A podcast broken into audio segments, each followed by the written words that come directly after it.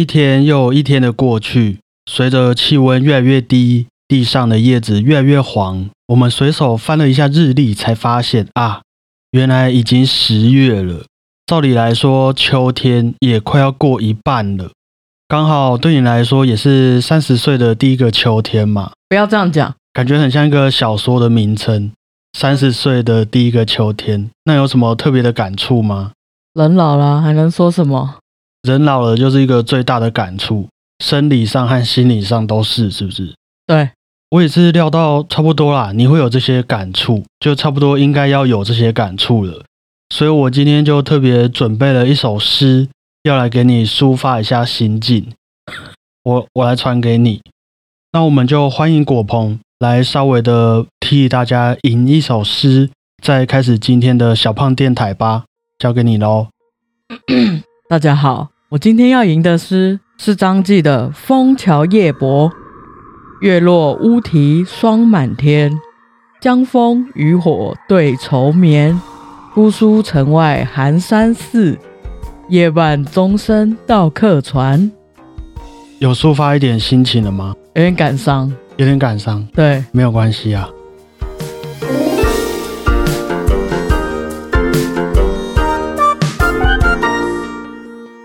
大家好，我是主持人小胖不烫。大家好，我是吟诗人果鹏。自古以来啊，有许多的文人雅士啊、画家、音乐家，会在秋天这个季节里面特别的文思泉涌，特别感性的创作出许多与秋天有关的作品。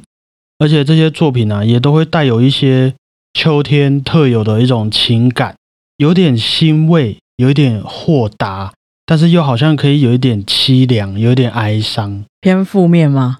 偏中性，我觉得这就是秋天难解释的地方。哦，像是刚刚的“枫桥夜泊，月落乌啼，霜满天”的这种感觉，霜满天有没有？有 那那也因为这些独有的啊秋天才能带来的感触，所以我觉得对于许多人类来说啊，我们撇除那些只想要吃螃蟹的人呐、我是说对于一些比较感性的人来说，秋天真的可以是一个很优美的季节，也可以是一个很危险的时刻。像我这阵子啊，也才和一位准备要去波兰参加指挥大师班的朋友聊天，他下个礼拜就要飞往波兰了。不过，也就是在这个秋天的环境气候底下呀，他就跟我分享说，他都会想到自己，哎，就这样子孤身一人要前往波兰，前往异地进修。虽然会觉得能够有这个机会过去是很幸运的事情，但是还是会在这个季节里面感受到自己身处于这个音乐的世界里面，所认知到的深度和广度，依旧只是一些皮毛而已，很渺小，而且好像永远都会觉得自己很不足，努力永远不够的这种感觉。哎、他很音乐家哎、他很音乐家，但是我也蛮意外说他会有这种想法，因为他原本在我眼中啊，他一直都是一位很有自信的指挥家，啊，甚至他有时候还会让我觉得有点自大的感觉。我原本以为秋天会给他的是一种，嗯、有点像裴勇俊这样子那种帅气啊，然后潇洒的踏上梦想之路的那种氛围。可是没有想到，我们聊天聊到后面，他居然会跟我分享说，这种秋天的感性其实是会让他反省自己，甚至会觉得有点无能为力的这种情绪在的。他可能跟我一样老了吧。哦，也有可能，也有可能，我也是到了最近，天气突然像溜滑梯这样，真的是像溜滑梯这样。对啊，才很有秋天的感觉。我之前在国外念书的时候啊，大概都是台湾的暑假，大概八九月回来台湾放假嘛。嗯，然后在德国那个时候已经很热了，回来台湾更热，就很有那种酷暑的感觉。然后我就开心的休息一两个月，要回去的时候都会依依不舍。从飞机啊一落地到德国，身体马上就有感觉到秋天的那个氛围。所以应该说，你回来台湾放暑假，放完之后刚好就回去迎接德国的秋天。对，所以我的心情就会跟着变得很忧郁。我就到了家里，然后看着外面那种黑压压的一片阴天，整理我从台湾带回来的行李，就觉得超感伤的。就是哦，我怎么又回来了？又踏上这个求学之路，对吧、异乡之旅这样。所以你也算是被秋天影响的这种感性人类嘛。会耶，感觉那时候就会 IG 发很多树啊，对天空啊，蓝蓝的心情。我是不确定我算不算有被影响啊，因为我最近突然得了还蛮严重的这个肠胃炎嘛，刚好就是上一次录完音之后，虽然我不确定肠胃炎的确切原因是什么啦，不知道和那种秋天就是突然季节变换有没有关系。不过我只有觉得自己最近呢、好像变得比较易怒，而且对于很多事情都比较不耐烦，就包括我自己对自己也是这样子。然后我就还真的有跑去查了一下，就发现很多人说，到了秋天啊，秋季其实真的会产生一些秋季焦虑的症状。哎，这些症状啊，有可能就会包括情绪低落、过度担心、嗜睡、疲劳，然后对日常活动失去兴趣，还有易怒。那造成他们的其中一个原因啊，可能就是因为那个太阳光啊，比起夏天真的变少了许多。毕竟白天的时间就直接变短了嘛。然后又加上你看，像你那个时候是从台湾到德国，那个白天时间又差更多了。嗯，于是就会让人类的那种血清素下降啊，进而影响情绪，还有食欲等等。也有一个原因啊，可能是因为天气变差了之后，大家待在户外的时间就变少了嘛。那你待在户外的时间少了，你可能就不运动了，不运动啊，就产生了这个压力无处释放的这种秋季焦虑。天哪！哎，我刚刚就想到，很像我种的植物，你知道，在夏天它们都会长很好，因为晒很多太阳。嗯，那只要开始换季了，都会在室内，然后没有太多的太阳，它们就长得很惨。就 Q 掉嘛。对，我家有一些那个叶子也是烂掉嘛。对啊，对啊，不过这也是人家科学家、研究人员的解释方式啦。那你知道，就是对于人类来讲，有些事情说白了就不好听，就明明就是充满螃蟹、枫叶那种离别还有重逢的秋天，那你怎么可能可以说用哦，就白天变短了嘛？所以这些都很合理啊，来解释大家的这种感性。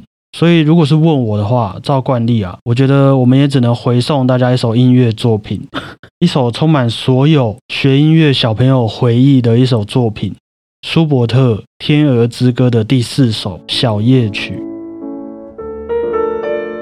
这首作品原本是一首声乐曲，后来被李斯特改编成了钢琴版本，然后红到世界各地之后，也出现了各种乐器的演奏版本，再又成为了。我们在小时候刚开始接触到音乐没多久，就会欣赏过的音乐教材之一。不过我小时候可能还听不太懂啊，长大之后才发现说，其实这首作品算是一首情歌，而且还是一首对于爱情很有憧憬，但是又很不安的一首情歌。有点欲言又止吗？哎，有一点点。所以对我来说啊，就是充满了整整秋天感性的一部作品，包含了对于爱情的期盼。我们的这一些这段日子的等待，也包含我们从小学音乐的这些回忆，还有对于时间流逝的这种感慨。那我们就言尽于此啊，剩下的就交给在音乐当中，像是吉他般的那种钢琴伴奏啊，还有舒伯特对于爱情故事的安排啊，《天鹅之歌》里面的小夜曲，李斯特改编的版本，点播给今年的秋天呐、啊，好秋哦。很秋啊。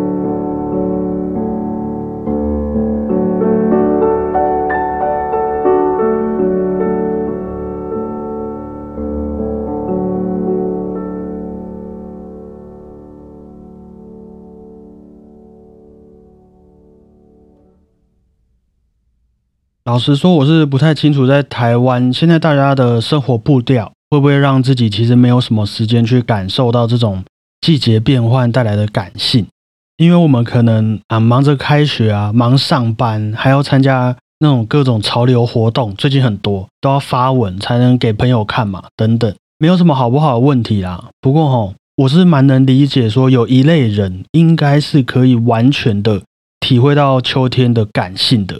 就是你刚刚说的那些旅居在外工作或是求学的那些离乡背景的游子们，这个问题问你应该是最有经验的啦。因为我光是之前在高雄或是一些外地工作，没办法回桃园的时候，遇到秋天，看着那些落叶，也都会心有戚戚焉呐。更何况你们是在国外的话，应该也会更有感触。有，我觉得在国外的秋天比起台湾还要冷漠很多。再秋一点点，对，会让你整个感觉很感伤。像你那个时候在德国的那个秋天，是跟台湾有什么差别吗？就整个景象感觉起来，我觉得先说天气上面哈，那边好像其实不太有秋天，就直接冬天的感觉，就很冷了。对，然后地上会有很多落叶，其实真的很接近冬天了，只差没有下雪。可是就是那种比台湾还要冷漠的秋天，会让我觉得更想吃火锅哦。而且你是要吃火锅，就是大家一起吃火锅那种温馨感。对，哦哇，好难过。但是我觉得很有趣的一件事是，到了秋天那个时候啊，他们的街道会开始卖一样东西。什么？你可以猜猜看。圣诞老公公？不是，台湾也有。而且这个东西啊，是我觉得跟台湾完全无差别的，就很像直送这样，在街上卖一个东西。嗯，秋天的时候，差不多秋天的时候，味道是甜甜的，咖啡色的。秋天甜甜的，对，咖啡色，对，应该就是哦，可以温暖自己的那种感觉，可以，可以温暖你的手之类的，暖暖包，吃的。哦，糖炒栗子，糖炒栗子，哦，那边会卖，很酷吧？那你有买来吃吗？有，我买过啊。他们那边那个功夫跟我们台湾阿北的功夫，说真的，我其实吃不太出来差别。OK，对，然后他就会在街上卖。它也是像台湾那样装成一包吧，我记得，嗯，用那个牛皮纸袋，嗯，你远远就会闻到，哎，这是什么味道？甜甜的，好像在台湾有闻过，然后你就去买，然后一边走回去一边播，在欣赏路上那些光秃秃的树，就会觉得这个秋天的感伤有被抚慰到一点，有小确幸啊，就是在一个远方，稍微稍微的跟家乡做了一点连结。对啊，是啊，我也觉得。像是这种食物和食物的关系啊，对于一个台湾人来说，即便你真的很喜欢那些国外的环境好了，但是台湾的食物应该啦，多多少少还是在心里面占住一个很大的地位吧。嗯，因为我在准备这次小胖电台的时候啊，我也有去访问了一下我们身在美国的美美同学啦，那他是表示说。之前他原本都是半年一年至少都会回台湾一次，但是这一次因为疫情还有工作的缘故，已经快要一年半没有回家了，所以他也是非常的想念台湾的食物。可是跟你的品种有点不太一样，他比较想要吃到的是大肠面线、鸭血还有烧仙草这几道菜色，是不是这些食物也在德国是几乎看不到的？对，但是我没有尝试自己做过哦，做得出来吗？勉勉强强可以，但是你知道味道还是就是可能是台湾最难吃的那种哦，就一定没有办法还原那种阿妈阿伯的口味嘛。对啊，而且美美也有说啊，在台湾我们只要出去巷口随便去找一家餐厅，就会有很好吃的东西。但是在美国他住的地方，要吃到这些台湾料理，真的都只能自己做来吃，因为外面的食物又贵又没有那么到地。然后当你忙了好一段时间之后。想要开始自己做家乡菜来吃，却又看着窗外一片片的这个落叶、蒙蒙的天空，啊，路上还会有小孩牵着爸妈的手，你就会更想念你在台湾的家人朋友，整个那个思乡之情啊，就会涌上来。不要说了，我快哭了。是真的都会这样子吗？像电影里面那种画面？会啊，你知道我有一次在国外，那边是一个卖很多日本东西的城市，我就去买了一个红豆面包，咬一口就流眼泪了。啊，而且是一个日本的市集这样子。对，就是台湾你不想再吃的红豆面包，在那边一模一样的东西。哦，那像你这样子，如果就在国外真的那么想家的时候啊，你会做哪一些事情来缓解这种想念家乡的沧桑感吗？就是做菜，我觉得自己料理。对，你知道美美的答案呢、也是让我快哭出来啊。她说她想家的时候啊，就会去外面餐厅吃一些没有那么好吃的台湾料理，就你至少能吃得到，嗯像宫保鸡丁啊、麻婆豆腐等等的啦。然后如果在家的话，他就会打开手机、打开电脑，然后看看之前在台湾拍的一些和朋友的照片或是食物的照片。不然他也会去看一些台湾的电影，我们的那种国片啊，去找一些和台湾元素有关的事物，然后来缓解他想念家乡的这个情绪，也给他带来一点继续努力的动力。这个样子听起来很难过。很难过啊。不过美美也有跟我分享说，大概在今年底吧，她就要在纽约的卡内基音乐厅演出了，哇，就祝福她啊可以带着这个大肠面线的血意顺利完成演出哈。你那个时候从德国回来，第一个吃的东西是什么？我那时候从德国回来，因为我坐华航回来嘛，嗯，我一上华航，我就点了台湾啤酒来喝。哦，在飞机上就有了对，飞机上就有。哦回来台湾之后，我就马上去夜市吃一只大热狗。啊，你之前好像有说过，对，还有维力炸酱面。维力炸酱面不是国外就买得到吗？哎，不一定，有些城市买不到啊，哇，我们平常的幸福对你们来讲是超幸福啦。你才知道。好，我们待会去吃个控肉饭压压惊啊。那今天要点播的这首作品呢，是美美同学在和我通话中不断提到的一部作品。我觉得也是许多学音乐的伙伴，包括我自己在内啊，从小就听到大，最熟悉也最有回忆的一部作品——德弗扎克的《新世界交响曲》。那要点播给各位的就是第二乐章《念故乡》的部分。当然，这个点播的原因没有那么直接啦，这样就不美感了嘛。这个乡愁啊，思乡的情绪，除了在秋天的时候会变得很容易变本加厉以外啊，其实也是这些文人雅士的共同灵感来源。刚刚你念的那一首《枫桥夜泊》也算啊。等等要点播的这首《新世界交响曲》啊，也是作曲家德弗扎克本人啊，离开了故乡捷克之后，来到美国，他看见美国的这些不同民族风格、不同文化，诶，虽然感到很兴奋、很新鲜，但是也又更唤醒了他心中的思乡情绪。看着别人的发光发热，也更让他理解到自己的家乡也是同样属于独一无二的。于是就创作出了这首《新世界交响曲》。就某方面来说啊，《新世界交响曲》也许是指作曲家真的来到了一个新世界，那也有可能是作曲家对于他原本的故乡有了一个不同以往的感情的新世界的意思。就是你出国之后再回头看待台湾，在你心中也不是原本的台湾了啦。平常大家在那边哎鬼岛鬼岛，出国之后真的会变宝岛这样子。完完全全。我之前在国外就有听到台语歌，我当下真的眼眶泛泪。好，那待会要点播的这个第二乐章啊，大家最熟悉的《念故乡》这个部分，我们也会听见英国管这个乐器演奏我们最熟悉的旋律片段。那为什么要选用这个比较少见的乐器呢？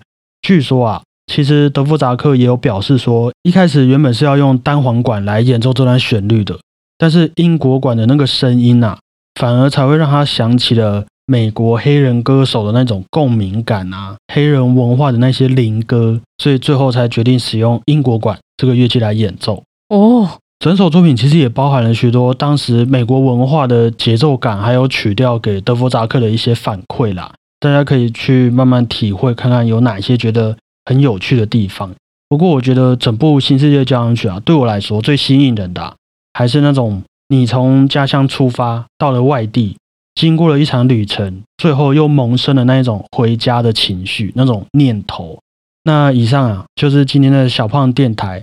我觉得我今天的声音有一点点好像中气不足，大概率是肠胃炎的关系，绝对不是我故意要装作这个样子的哈。你头发还白白的，我头发真的变白了啊、很刚好的、啊，在这个感性的秋天，吃螃蟹的秋天，点播这首《念故乡》给各位，顺便也帮还在世界各地的听众朋友们一起过个国庆日哈。